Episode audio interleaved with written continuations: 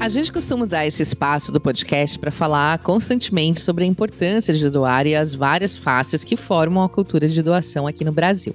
Então, se uma pessoa ou uma empresa está disposta a doar o seu dinheiro, seu tempo, seus recursos para o terceiro setor, essa atitude é sempre bem-vinda e aceita com alegria, certo?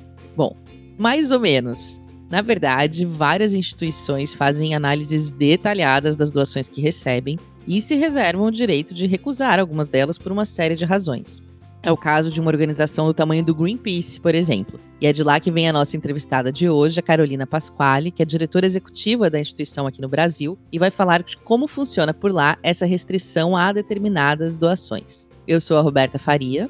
Eu sou Vanessa Henriques. E a restrição a doações é o tema de hoje no Aqui se faz, aqui, aqui se doa. doa.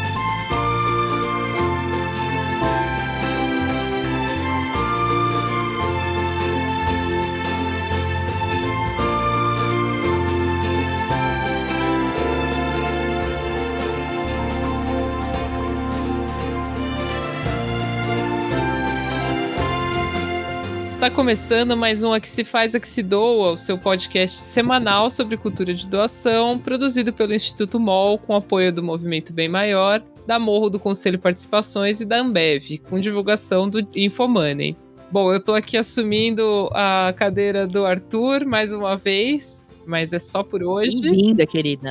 Obrigada. E hoje a gente vai falar de um tema que às vezes pode até parecer um pouco estranho, né? Você falar, ué, como assim uma doação não é bem-vinda, né? O que, que a gente quer dizer com esse título? Mas a gente vai explicar melhor o que, que isso significa. Eu tenho, a princípio, um espírito Robin Hood, assim, né? Então, acho que tem que tirar dinheiro de todo mundo que tá sobrando aí, dá para quem tá precisando. Mas é importante a gente explicar bem, porque, enfim, em primeiro lugar, boa parte das instituições que trabalham dessa forma, com recursos restritos, são organizações muito grandes, muitas delas de alcance internacional.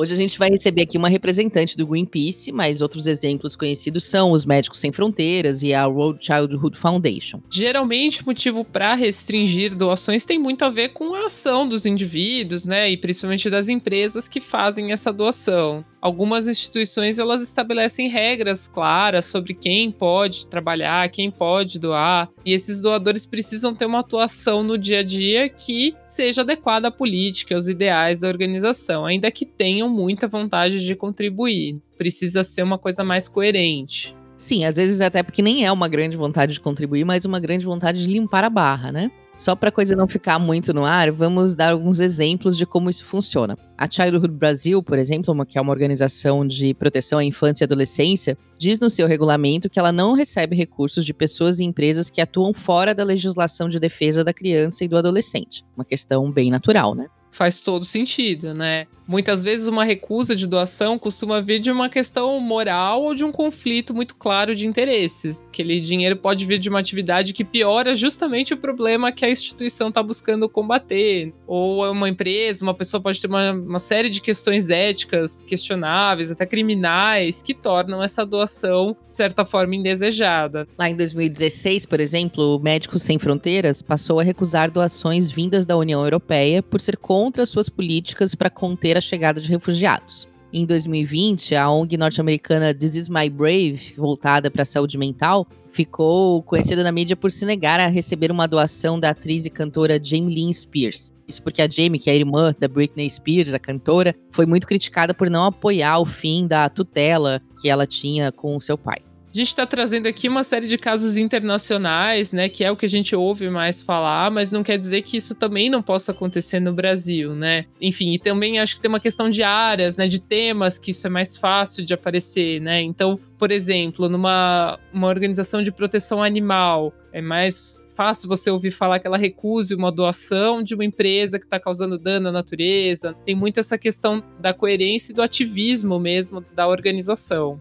E claro, tem as questões óbvias, né? Por exemplo, o GRAAC, famoso hospital de combate ao câncer infanto-juvenil, não aceita doações de empresas ligadas a armas de fogo, fumo, álcool, enfim, coisas que não fazem sentido com a sua atuação pela saúde. Contribuir com causas relevantes também é essencial para empresas que queiram ganhar o selo ESG de governança ambiental, social e corporativa. Mas, como esse é um rótulo que traz vantagens para empresas, o ideal é que as organizações do terceiro setor tentem identificar e controlar para que elas mesmas não sejam usadas de forma indevida nesse processo, como eu falei antes, para de repente limpar uma barra né, de uma empresa e, enfim, parecer que ela está fazendo coisas boas, quando na verdade, no meio do seu negócio, ela está prejudicando aquela mesma causa. Então, por isso, estabelecer algum processo de seleção com empresas e grandes doadores pode sim ser importante para conhecer melhor os objetivos do doador, saber se ele tem um projeto definido para aquela causa e no que aqueles recursos vão poder contribuir. É, e assim, também para fazer um pouco o advogado do diabo aqui, né? Também a gente não pode exagerar muito nessa avaliação de doador. Acho que é bom dizer, não existe doador perfeito, né? Sem nenhum problema. Isso vai valer para empresas, vai valer para pessoas, vai valer para órgãos governamentais. Então, às vezes o espírito Robin Hood que você comentou, Roberta, também precisa ser equacionado, né, nessa balança. Um exemplo são as organizações que avaliam caso a caso, né? Às vezes você não precisa ter exatamente uma política que serve para todo mundo, mas que você faz uma avaliação um pouco mais profunda quando a situação pede. Boa. Todo esse debate, aliás, está centrado numa questão que é essencial para a cultura de doação, mas nem todo mundo sabe como funciona. Vamos ouvir um pouco sobre o que é captação de recursos.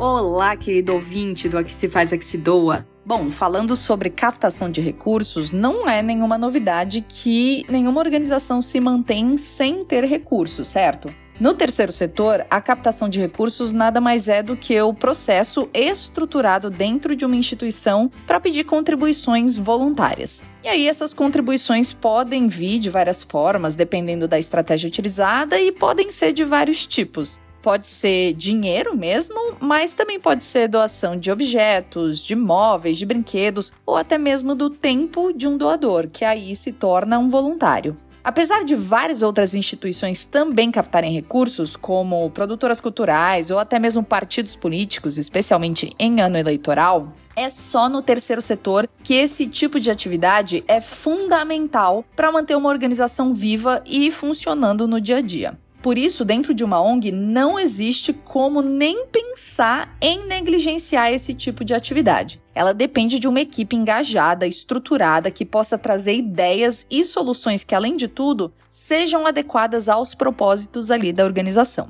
As opções para captar esses recursos são muitas, né, gente? Ir para a rua para pedir contribuição é uma delas. Acho que muita gente aqui já deve ter sido parado por alguém com um coletinho pedindo uma doação. Também dá para participar de editais dos setores público e privado, criar uma fundação que é voltada só para isso, organizar eventos, campanhas, bazares, várias outras coisas. E se a instituição quiser ser mais cuidadosa na escolha de quem vai doar esses recursos para ela, é importante implementar nesse momento de captação uma análise detalhada de perfil de quem está entregando esse recurso, né? Tudo entra em uma estratégia maior que é diretamente responsável por manter vivo o coração dessa instituição e assim fazer a diferença no mundo. Não dá para pensar em ficar sem se organizar, hein, gente? Bom, eu sou a Rafaela Carvalho e toda semana eu te ajudo a desvendar um termo importante para a cultura de doação. Até o próximo episódio.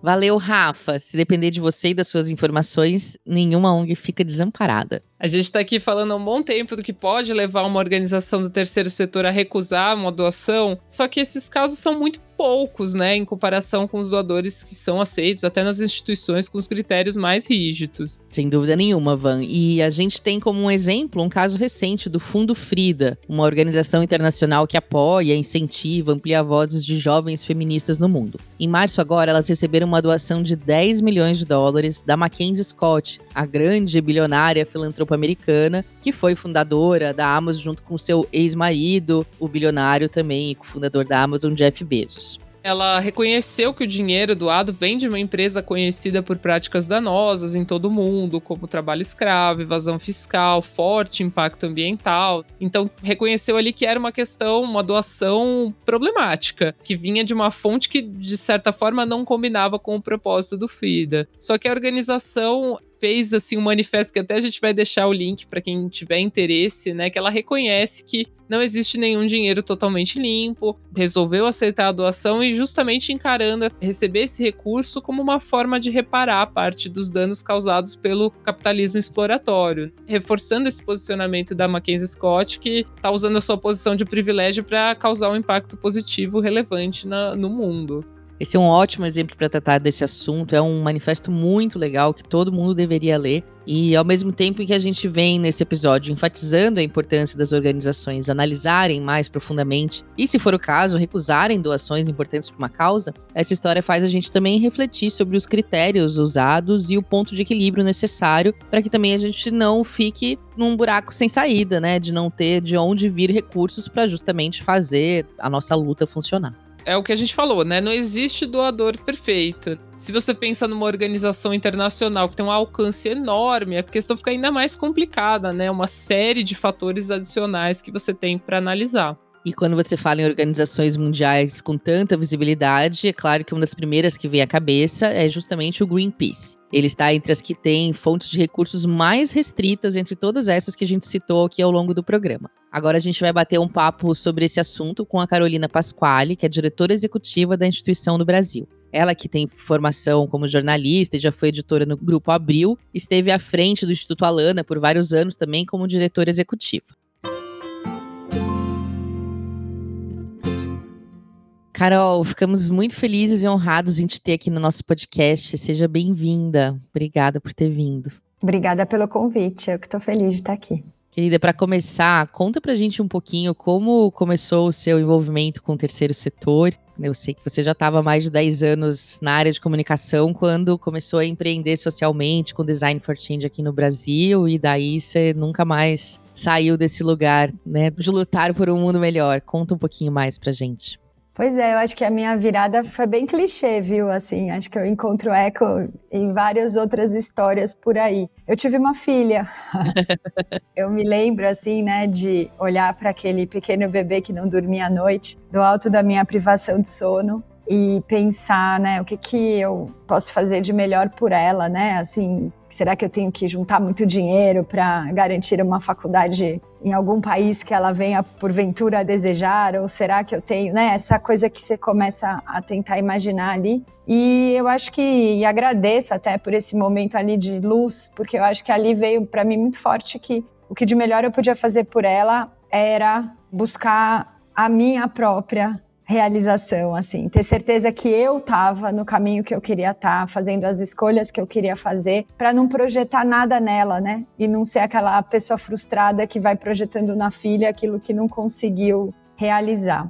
E entrando assim um pouquinho no tema do episódio, né? Então a gente sabe que no terceiro setor a gente tem que ter uma série de recursos, né? De fontes de recursos para se manter funcionando, né? É parte do jogo, né? Ao mesmo tempo, é possível você é, selecionar esses recursos, né? Pensar o que faz mais sentido, né? O Greenpeace é um caso muito conhecido, né? De que não aceita a doação de empresas, de governos, de políticos, né? Só de indivíduos. Então eu queria que você contasse um pouco para a gente qual que é o propósito por trás dessa escolha. Essa é uma escolha que o Greenpeace fez há 50 anos atrás, quando nasceu, né? Sempre foi assim, e aqui no Brasil também. E essa é uma escolha que tem absolutamente tudo a ver com a independência de atuação, né? Com poder fazer e falar aquilo que a gente acha necessário sem correr riscos de qualquer tipo de retaliação por parte de um financiador. O Greenpeace não aceita dinheiro nem de empresas, nem de corporações, nem de fundações corporativas e nem de governos, né?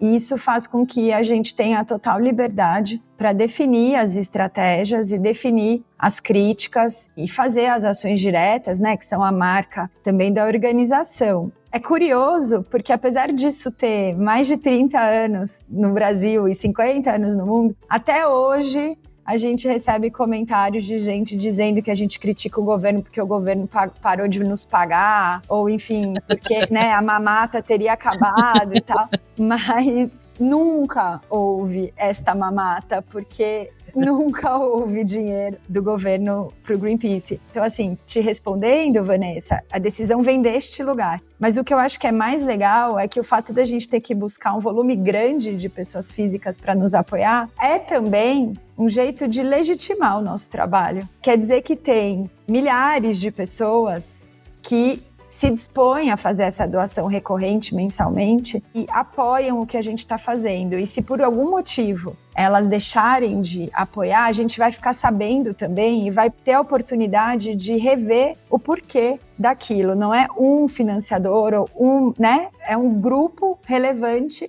de pessoas que nos dá legitimidade para seguir atuando. E Carol, para doações de pessoa física, vocês também aceitam doações de qualquer valor, de qualquer pessoa, ou se existe também alguma restrição. Por exemplo, Joesley Batista, da JBS, que é uma empresa que é conhecida por ter questões ambientais muito polêmicas. Se ele resolve fazer uma doação como pessoa física, isso é aceito ou tem algum tipo de crivo também para isso? E queria que você aproveitasse e contasse um pouquinho sobre o perfil dos doadores do Greenpeace, sabe? São quantos milhões, milhares de pessoas? As pessoas costumam fazer mais recorrente ou mais esporadicamente? Por quanto tempo elas permanecem? Se tem essa visão geral?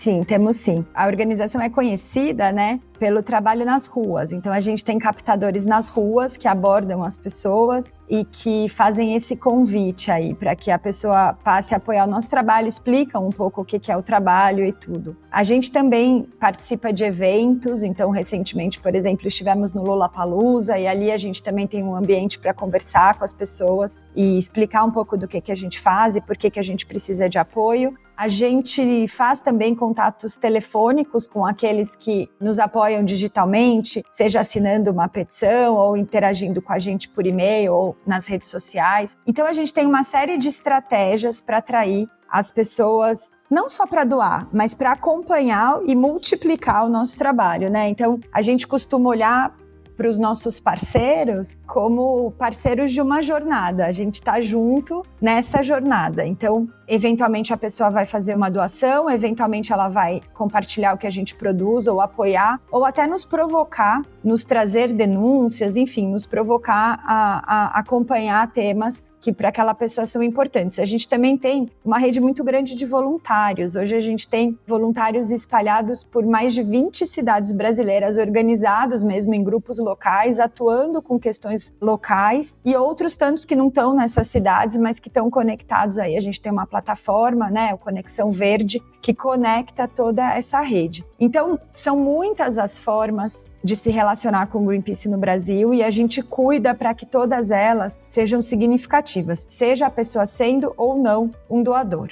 Hoje a gente tem um pouco mais de 32 mil doadores ativos recorrentes. Então a gente tem um número maior de pessoas que fazem doações únicas, enfim, eventuais, mas estes são os doadores recorrentes. E aí a gente tem internamente aqui uma classificação sobre o valor né, que o doador nos repassa. E a partir de um determinado valor, eles são considerados major donors, que são doadores né, maiores, enfim. Esses doadores, a gente sabe quem são e o Joesley não estaria entre eles.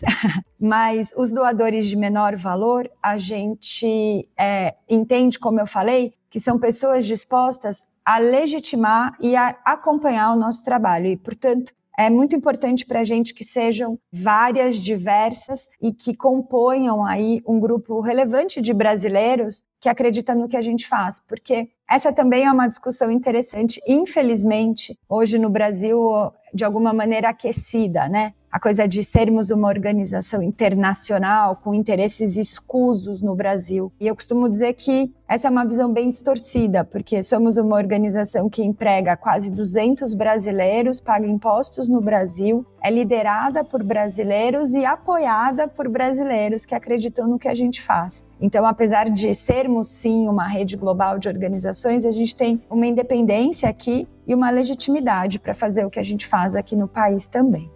Boa. Carol, agora falando, né, do que não tem como escapar, né, falar um pouco de pandemia, né, tudo isso que você colocou dessa rede de voluntários, né, pessoas na rua, como que foi esse período para vocês? Vocês sentiram, justamente por vocês terem feito essa escolha de só receber doações de indivíduo, né, isso foi sentido nesse momento? Como que foi esse momento? Como está sendo esse momento para o Greenpeace? Foi sentido. Em 2020, a gente ainda tinha boa parte da nossa estratégia focada nas ruas. Então, de repente, de um dia para o outro, a equipe toda teve que sair das ruas e foi um baque. Foi um problemão porque a gente não estava realmente, ninguém, né, estava esperando. E isso acabou acelerando o movimento de repensar e de diversificar cada vez mais os canais de contato e como é que a gente conversa com possíveis doadores. Então, a gente trouxe toda esta equipe para dentro de casa e criou uma estrutura telefônica mesmo para que eles pudessem fazer contatos. No primeiro ano, me imagina que tirou da rua, teve que reorganizar, enfim, então o tombo financeiro foi maior. Já no ano passado, a gente já estava com a máquina funcionando melhor explorando novas possibilidades né, de contato, com o time também entendendo esse papel. A gente achou que no ano passado seria possível voltar para as ruas mais cedo, a gente contava né, com a vacina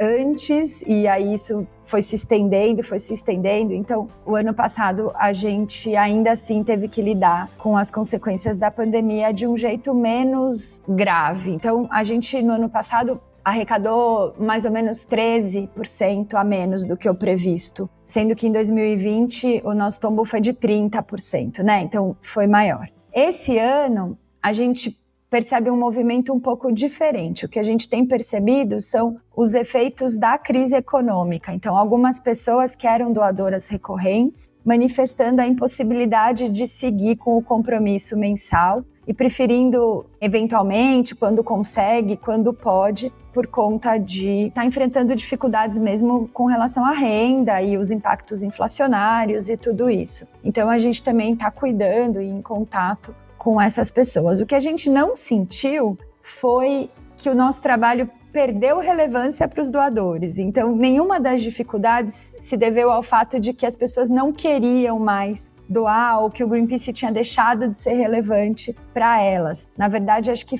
foram os impactos vieram tanto pela questão estratégica da gente estar tá ali na rua, né, naquilo que a gente chama de diálogo direto, que demanda a presença física para acontecer e que, portanto, na pandemia não podia mais acontecer. E depois agora também esse efeito da crise econômica no orçamento das famílias e das pessoas que nos apoiam. Eu acho que o principal, Vanessa, é que a gente manteve conseguiu, apesar de tudo, né, e cuidando muito ali, fazendo uma gestão financeira muito cuidadosa, manter as atividades da organização, manter um pouco o olhar estratégico para o momento que a gente está atravessando e o que, que esse momento pede do Greenpeace. E eu acho que o que a gente pode comemorar, e a gente vem conversando isso internamente, é o fato de que, ainda que tenhamos, sim, sofrido com a pandemia em termos de arrecadação, não foi porque deixamos ou ficamos menos relevantes, pelo contrário. Foi porque o contexto todo exigiu muito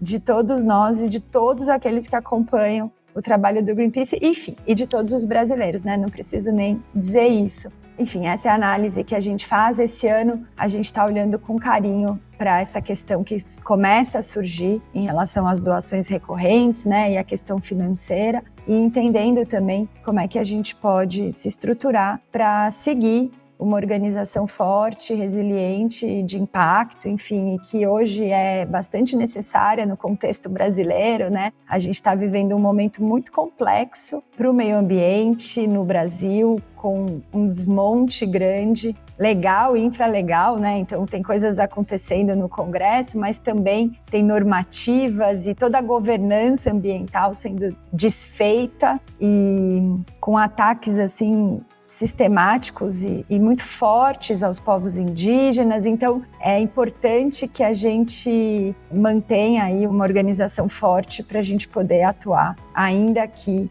a pandemia nos cobre um pouco do ponto de vista de arrecadação, né?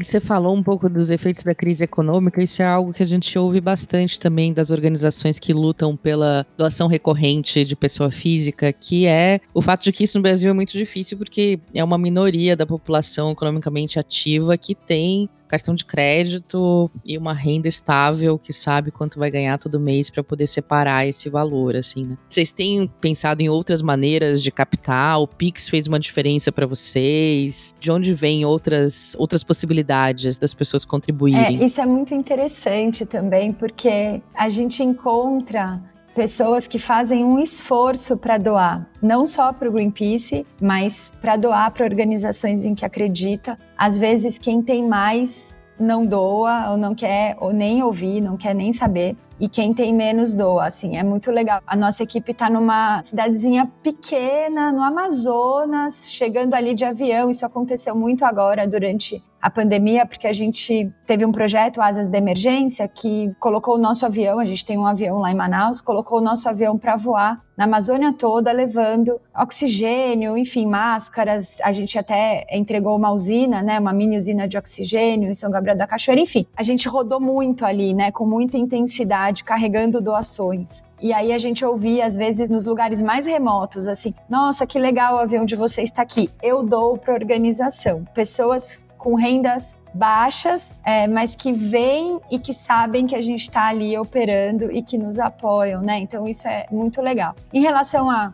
como isso se dá, né? Se é cartão, se é Pix, a gente está sempre muito atenta às possibilidades que são apresentadas para facilitar esse processo, né? Então, ah, o QR Code, o Pix, o, a pessoa que vai fazer uma doação eventual, como é que a gente faz? Então, esse é um trabalho constante ali da equipe para que esse não seja um impeditivo, né? Se a pessoa de uhum. fato quiser e gostar do que a gente está fazendo.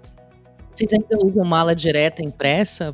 Que é uma coisa que poucas organizações conseguem usar porque é um custo altíssimo, tem um, um, impacto ecológico também importante. Sim. A gente usa eventualmente. Então a gente tem, por exemplo, um calendário que a gente faz no começo do ano que faz bastante sucesso. E aí é óbvio que a gente manda ele pelo correio. Então, eventualmente, a gente ainda assim faz envios é, de mala direta ou de alguma coisa que a gente queira entregar para os nossos doadores o nosso meio de comunicação principal com eles é via e-mail mesmo, né? Então, eles recebem informações sobre o que a gente está fazendo mensais, então, é, como é que o dinheiro está sendo gasto, quais foram os projetos daquele mês, o que, que aconteceu naquele mês que faz sentido ser compartilhado com eles, mas isso vai por e-mail.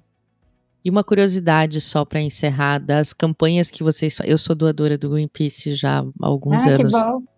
E eu uhum. entrei por uma campanha de Amazônia, eu acho, mas vocês têm campanhas temáticas, né, para captar doadores, né, enfim, de água, de baleias, de, enfim, coisas diversas. Qual o tema que mobiliza mais os brasileiros, assim, que gera mais engajamento, cliques e doações? Olha, a Amazônia tem gerado cada vez mais. A gente percebe, inclusive nas ruas, uma diferença grande. Assim, antes era bem comum que as pessoas, por exemplo, na, nas ruas não soubessem o nome do ministro do Meio Ambiente. Não era uma informação conhecida. Agora é. Claro que pelas razões erradas. Por um mau motivo. Todo né? mundo, quando a gente né, se aproxima para falar sobre a Amazônia, as pessoas dizem: Nossa, eu estou muito preocupada, eu tenho visto o que está acontecendo, eu tenho visto como é que esse governo não está cuidando, como é que né, as coisas não estão sendo realizadas ali. Então, a Amazônia, mais recentemente, tem mobilizado bastante.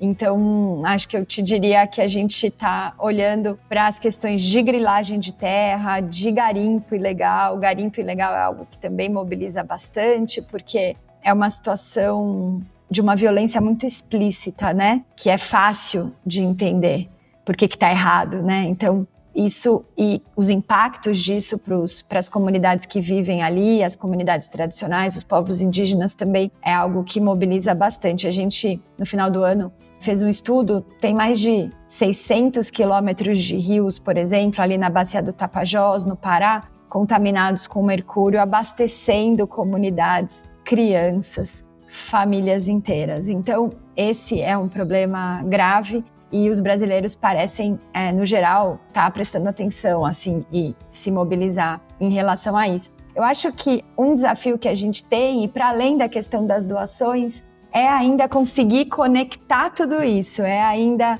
conseguir fazer com que as pessoas entendam que a estiagem, a tempestade, o deslizamento de terra que está acontecendo aqui, o calor extremo ou o frio fora de época, aquilo que está prejudicando a agricultura, enfim, perder, fazendo com que safras inteiras sejam perdidas. Tudo isso está relacionado ao que a gente está fazendo no Cerrado, ao que a gente está fazendo na Amazônia, ao que a gente está fazendo nos demais biomas. Essa construção de uma visão sistêmica, né, de como as coisas estão relacionadas e o quanto a gente precisa de verdade começar a discutir com seriedade investimentos do governo e políticas públicas que deem conta do que enfrentaremos nos próximos anos, né, que tragam de verdade a implementação de um plano de adaptação para que a gente esteja preparado para enfrentar os impactos e as consequências das mudanças climáticas, eu acho que tudo isso ainda é um desafio. É uma conversa que vem avançando, mas que eu acho que a gente precisa avançar mais.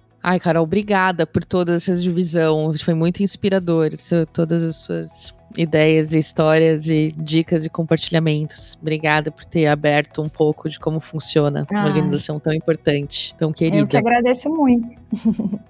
E agora, para fechar com chave de ouro, a gente faz a nossa rodada relâmpago. Aquele esqueminha bem fácil, bem Marília Gabriela. Nós vamos te fazer cinco perguntas e você responde com a primeira coisa que tiver à cabeça. Tá bom? Número um é qual foi a sua doação mais recente? Eu entrei pro programa de aliados da agência pública. eu fiquei muito impactada por algumas coisas recentes que eles produziram. Como eu falei, eu sou jornalista, acredito no jornalismo, acredito em vocês, né? Sou compradora das antigas, da Sorria e de tudo que vocês produzem e sempre que eu posso ajudar o jornalismo nesse momento em que a democracia brasileira está tão em risco e manipulada, eu faço. Então, sim, programa sim. Aliados foi a última. Qual que é a sua causa do coração, Carol? Eu acho que é a injustiça, assim, num sentido mais amplo, né? Então, eu acho que eu entrei na educação e no trabalho né, com a infância por esse olhar, por esse viés, na vontade de contribuir para que a gente tenha condições de fazer com que essas crianças escolham os próprios caminhos nas vidas delas. E acho que chego no meio ambiente pelo mesmo lugar, porque me parece bastante injusto que quem não contribuiu para o planeta chegar onde está vão ser aqueles que vão pagar o maior preço por tudo que a gente está vivendo, né? Essa injustiça climática que se avizinha me mobiliza muito. Então eu acho que eu diria por aí.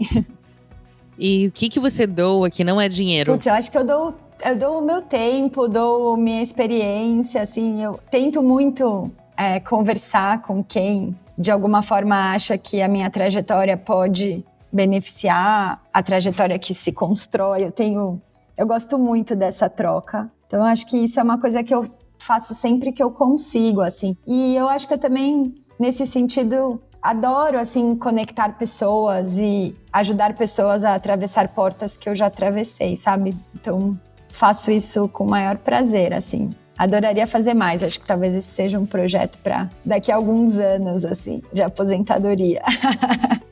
E, Carol, bom, você já falou algumas, mas se você quiser citar uma diferente, citar uma organização que você admira, que você apoia, que você acha que outras pessoas deveriam conhecer e apoiar. Ah, eu vou falar de uma que eu vi, nasceu hoje no Instagram. Eu vi o post hoje e é de uma pessoa que eu admiro demais. Então eu vou trazer ela aqui. Depois eu vou contar para ela disso. É, a Mariana Rosa criou o Instituto Cauê eu acho que é assim que fala, porque tem um acento no A. Eu não tive nem chance de checar a pronúncia, mas eu acredito demais no trabalho dela. É um instituto que nasce com o objetivo de, enfim, uma sociedade anticapacitista e com mais justiça social e sem barreiras. Eu acompanho o trabalho da Mariana há muito tempo. Fiquei mega feliz quando eu vi hoje a formalização do instituto. Mariana não trabalha sozinha, trabalha em rede e tem uma potência enorme. Sou mega fã dela. Então, já deixo aqui a sugestão do nome dela para vocês. Ela é incrível.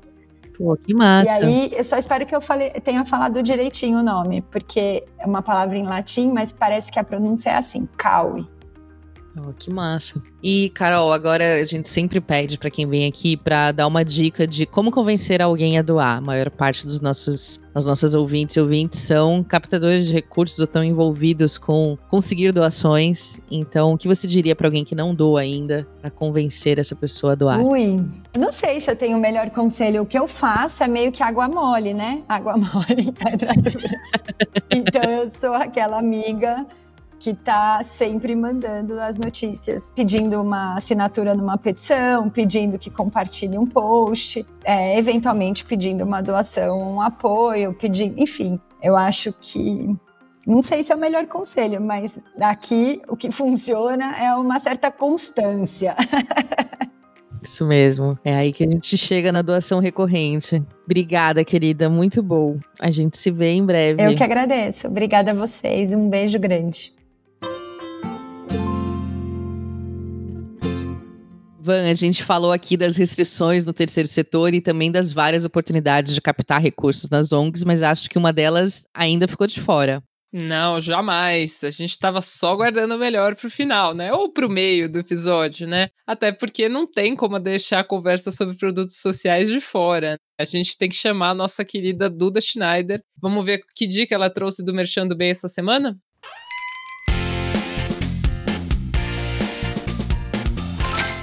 Oi, gente, eu sou a Duda Schneider e esse é o nosso quadro Merchando Bem. Uma das formas mais lindas e verdadeiras de demonstrar ou receber amor é um abraço, não é? E se você puder dar esse abraço em milhares de crianças que lutam contra o câncer? Agora você pode, comprando as lindas pelúcias da marca Abracinho, que são revertidas em doações para hospitais que atuam na linha de frente contra o câncer infantil. É só entrar no site deumabracinho.com.br, escolher a sua pelúcia, o hospital que quer beneficiar com a sua doação e pronto. Em breve chegará na sua casa a pelúcia e a doação vai chegar nos hospitais e ajudar a salvar milhares de vidas.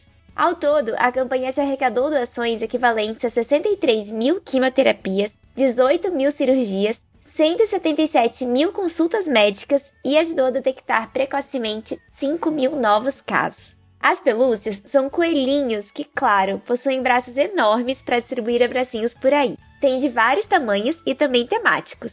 Incrível, né? Por hoje é isso, pessoal. Espero que tenham gostado e até a próxima! Roberta, depois de toda a conversa de hoje, né, eu sinto que a gente saiu sabendo muito mais sobre doação, captação de recursos, né, quebrar um pouco essa visão romântica de onde vem esse dinheiro, né, e também nos empoderar no sentido de que a gente pode sim entender o lugar delas, da onde ela vem, né? Acho que toda doação ato político. O texto da Frida coloca muito isso. E enquanto organização da sociedade civil organizada, muito atenta a essas questões, a gente tem todo o direito de pensar sobre o assunto, refletir, ver o quanto isso cabe no orçamento, né? Mas acho que o papo com a Carolina trouxe um pouco essa outra visão, né, de que é possível fazer de uma outra forma. Eu acho que esse é o sonho de toda a organização, né? Ser bancada por pessoas que acreditam na sua causa, porque aí a gente não tá falando de depender de uma, duas, dez fontes de renda, como acontece quando você tem a maior parte da sua receita vinda de grandes doadores, sejam grandes filantropos, grandes empresas, né, ou mesmo no governo. E assim você consegue ter muito mais liberdade, formas de manejar, além de ter essa certeza, né, que a Carol falou muito de que não são apenas doadores, né, são pessoas acompanhando a sua jornada. E eu acho que uma coisa interessante para a gente pensar sobre isso, que a gente não chegou a entrar nesse episódio, é pensar o contrário, assim, de quando é a sociedade que cobra que aquela doação não deveria ser aceita. A ideia de pauta desse episódio veio depois que eu assisti uma série que eu recomendo muito para todo mundo, chamada Dope que tá na plataforma Star Mais, que conta a história chocante da indústria farmacêutica nos Estados Unidos, especialmente uma empresa que chama Purdue Pharma, que está por trás da crise de opioides que tem devastado os Estados Unidos e se espalhando pelo mundo nos últimos anos, porque eles criaram um medicamento extremamente viciante burlaram várias regras e leis para tornar esse medicamento mais acessível, dando início né, a uma grande crise de consumo de drogas, opioides, não medicamentos e também as fora do balcão como heroína, morfina e outros tipos. Enfim, é uma história chocante e o que é interessante é que a família fundadora dessa farmacêutica, a família Sackler, era considerada uma das maiores filantropas dos Estados Unidos e eles eram especialmente apaixonados por arte e financiavam grandes museus do mundo, como o Louvre em Paris, o Met, enfim, grandes museus de toda parte tinham galerias que levavam o nome da família Sackler como uma homenagem às grandes doações que eles faziam. E com a crise dos opioides e depois, conforme por um longo processo judicial se revelou a participação da família e de toda essa empresa, né, em burlar as regras e ser culpada de fato por essa crise em grande parte, os cidadãos foram aos museus fazer enormes protestos exigindo que se tirasse o nome da família Sackler dos museus, enfim, de eles não podem ser homenageados. O Louvre foi o primeiro museu a tirar o nome de uma galeria dessa família. Não quer dizer que ele devolveu a doação, né? A doação foi feita anos atrás, mas se tirou a contrapartida. Acho que isso é um ponto interessante para se pensar também enquanto organização, sabe? Às vezes esse dinheiro pode vir, por exemplo, de um fundo judicial, quando uma empresa é multada. Por exemplo, eu falei do Joesley Batista, a JBS pagou multas enormes de milhões e milhões de reais e esse dinheiro pode ser indicado pelo juiz para ir para organizações do terceiro setor. E uma forma de você aceitar esse dinheiro que não é limpo, ou que é de uma correção, como a Frida fala, é pensar qual é a contrapartida que se dá para ele, né? E talvez seja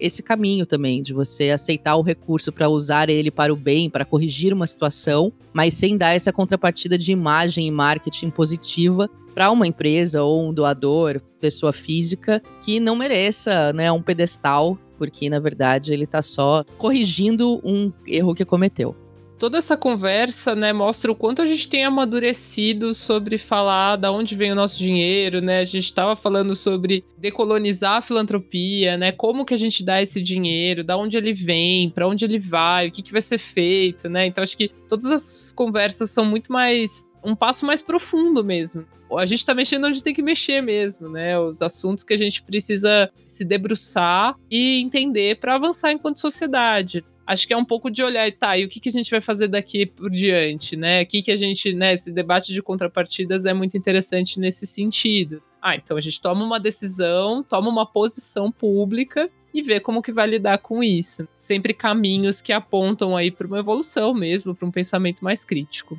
Fica aqui a nossa sugestão, né? Se você tem uma história interessante, polêmica sobre captação de recursos ou sobre restrição de doações, sobre um não que você já teve que dizer ou recebeu, não precisa ter vergonha. Manda pra gente lá no Instagram, arroba Instituto Mol, ou pro nosso perfil no LinkedIn, que a gente fica muito feliz em ler e conversar. Espero que você esteja seguindo nas nossas redes, né? Para fazer isso, corre lá para dar uma olhada nos conteúdos que são tão bons como esse podcast de hoje. E para quem quiser uma conversa aí mais íntima, pode escrever para a gente no e-mail contato@institutomol.org.br. A gente responde todo mundo e adora conversar. E a gente vai ficando por aqui. Semana que vem tem mais. Esse podcast é uma produção do Instituto MOL, com apoio do Movimento Bem Maior, da Morro do Conselho Participações e da Ambev. A produção é do Leonardo Neiva, o roteiro final e a direção é da Júlia Cunha e de Vanessa Henriques, eu mesma, e o design da Glaucia Ribeiro, né? Todas da equipe do Instituto MOL. As colunas são da Rafaela Carvalho e da Duda Schneider, da editora MOL. A edição de som é do Bicho de Goiaba Podcasts. Até mais. Até mais.